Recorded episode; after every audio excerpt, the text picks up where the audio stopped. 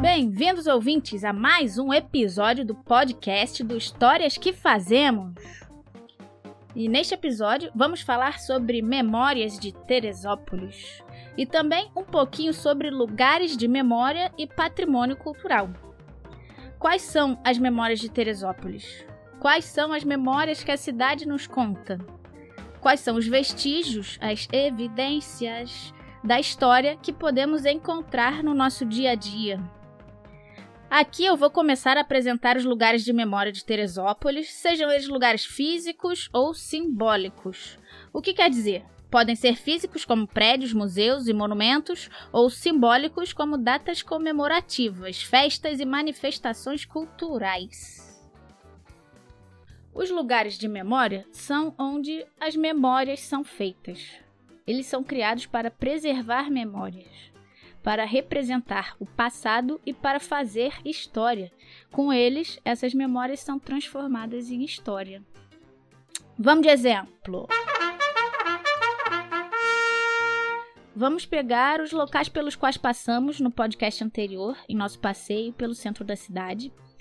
Logo na Praça Baltazar da Silveira, a praça da Igreja de Santa Teresa, vimos a casa de memória, aquele chalé com uma escada na entrada e uma varanda. Ela é uma construção tombada. Tombada quer dizer que ela é registrada como patrimônio cultural. Na verdade é o contrário, né? Ela é, é tombada para não ser tombada. Ela é tombada para manter-se em pé. Ai ai, péssimo, né?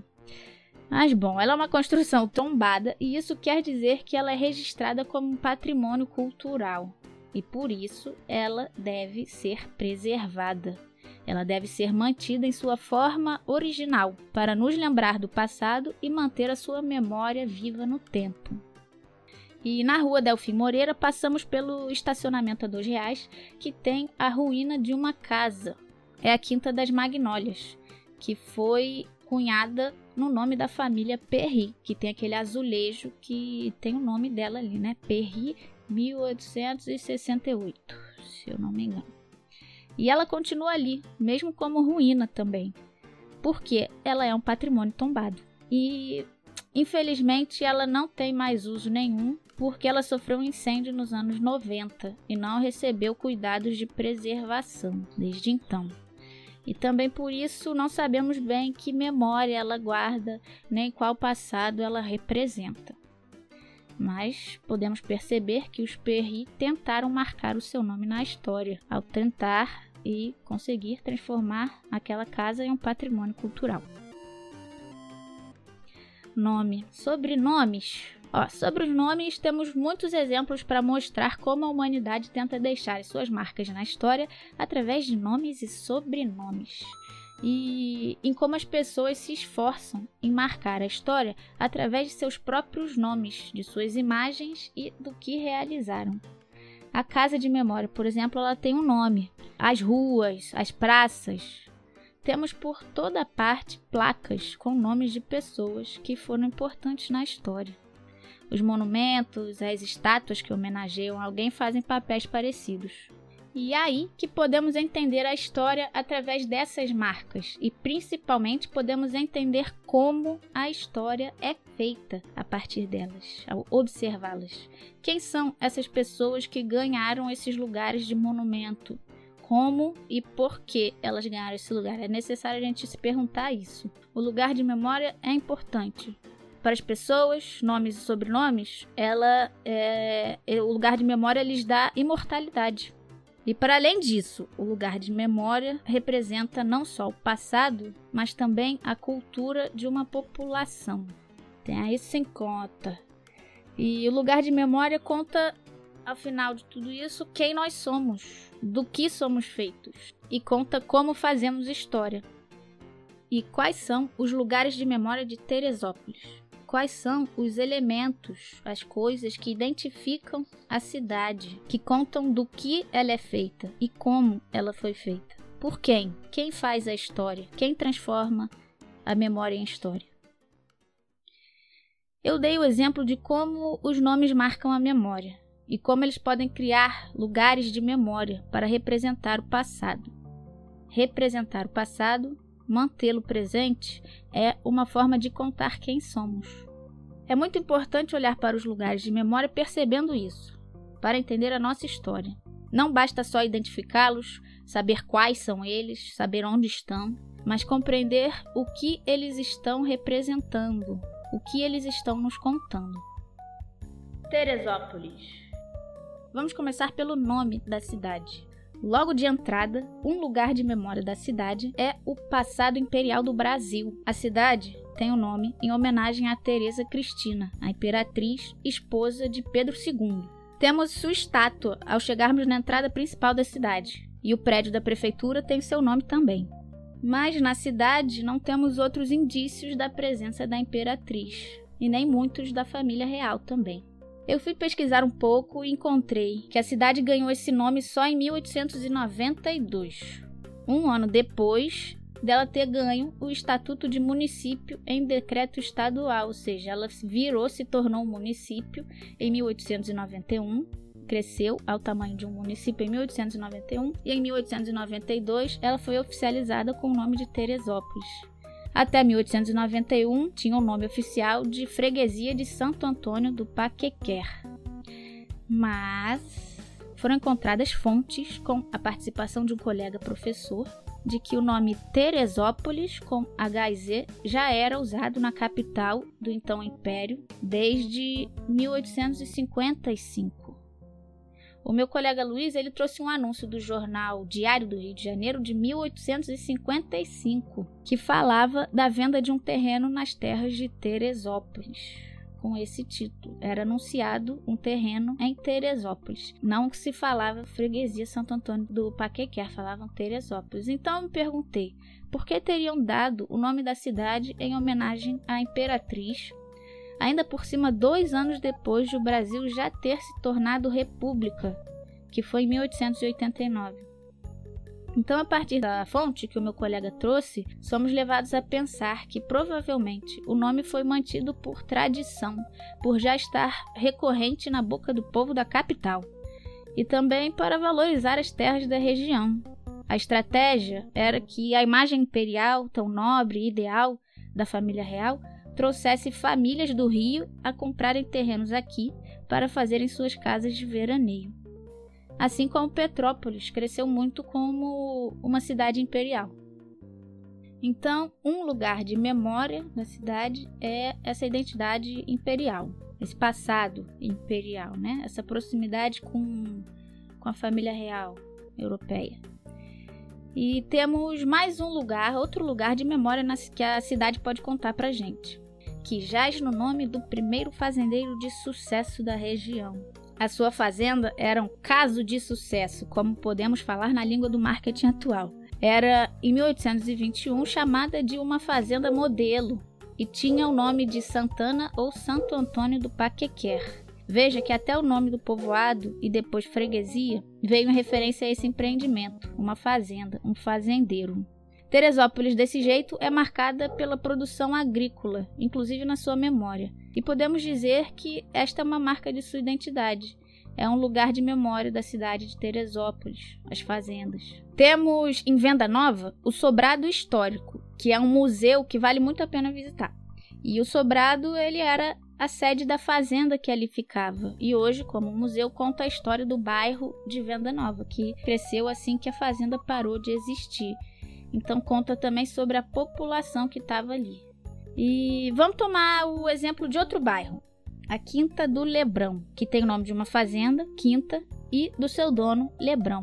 Ali ficava a fazenda de marmelos do Manuel José Lebrão. Tem nome de rua nele aqui também.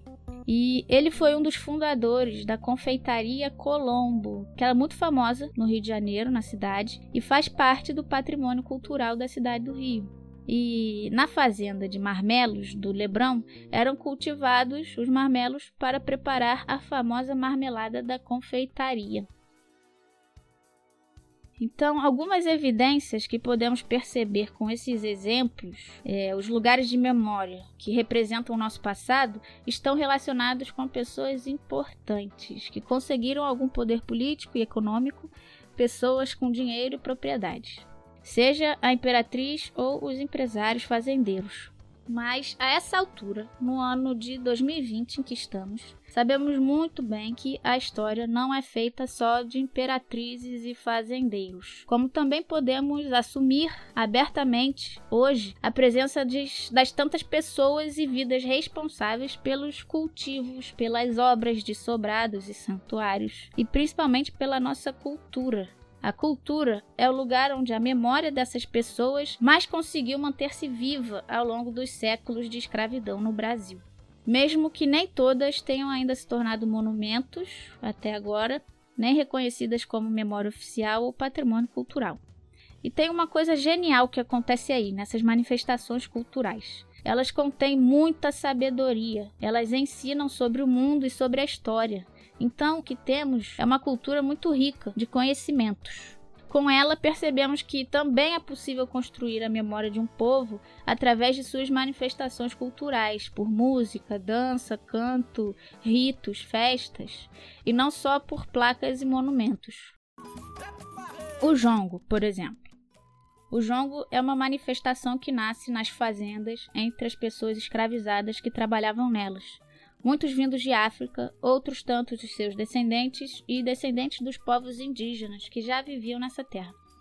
O jongo é rito e festa, é música, dança e canto, e nas suas letras conta a história de reis e rainhas africanos, conta e encena as questões que essas pessoas enfrentavam em sua condição de escravidão, ou seja, estavam ali fazendo a sua própria história também.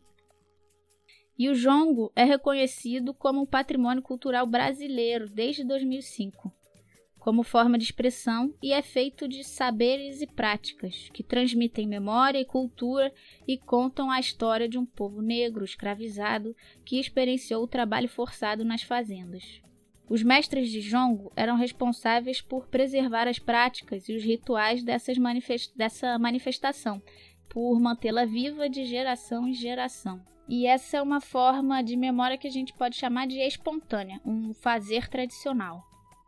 Mas voltando aos lugares de memória, eles dizem mais sobre criações menos espontâneas de memória do que essa tradicional que eu mencionei do jongo. Os lugares de memória vêm da nossa necessidade de resgatar um passado ou da nossa dificuldade de manter a memória, seja por uma ruptura do, no nosso processo de transmissão dos saberes ou por perder nossas testemunhas de primeira mão, os mestres, os contadores de história. E com o jongo se tornando um patrimônio cultural, isso quer dizer que já não havia tantos mestres para continuar o legado? Essa é uma outra questão. O que importa no que eu estou querendo dizer é que esse é um exemplo da memória do povo negro sendo reconhecida como oficial e se transformando em história. A memória e a história dessas pessoas que estavam vivendo na fazenda enquanto só se falava dos fazendeiros e de seus sucessos. E são essas narrativas e essas memórias que precisamos olhar melhor para podermos ver toda a história. E a história, como disciplina, como campo de estudo, como ciência, tem feito isso nas últimas décadas já. Então vamos nos perguntar: como podemos contar a história de Teresópolis, considerando também esse outro lado que por muitos séculos ficou esquecido, ou melhor, invisível para a história que era feita e para as pessoas que a faziam? Muitos dos bairros de Teresópolis, por exemplo, eram fazendas. Vamos falar das memórias dos bairros? Eu deixo esse convite em aberto, porque já estamos chegando no final do nosso podcast e até o fim desta série de podcasts e ainda vou falar de mais algumas formas que podemos olhar e perceber a história. E o próximo episódio é sobre os patrimônios culturais de Teresópolis. Esse convite para fazermos as memórias dos bairros se estende a quem se interessar. As redes estão abertas. O meu desejo é que o podcast do Histórias que Fazemos continue. Porque a história, ela pode ser cada vez mais pública e de todos. A história pode ser cada vez mais a história que fazemos. Capoeira ou galhofa. Capoeira mata Mestre Bimba avisou que capoeira é pra jogar malandreado. Jogando esparramado capoeira.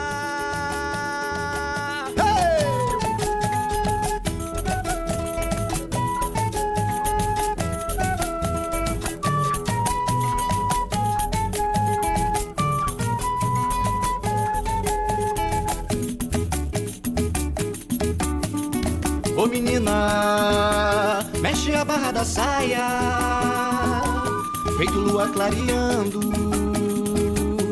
anda uma quilombola.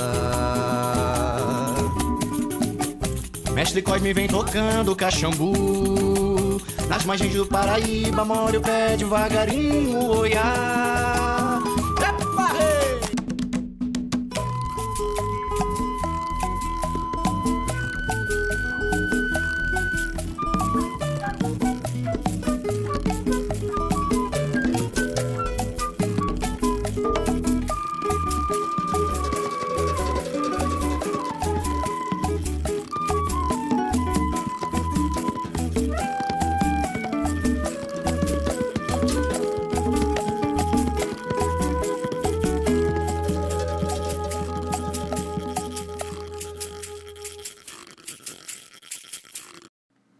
Essa música que você acabou de ouvir se chama Capoeira, é do artista Diego Marques e faz parte do EP Andanças.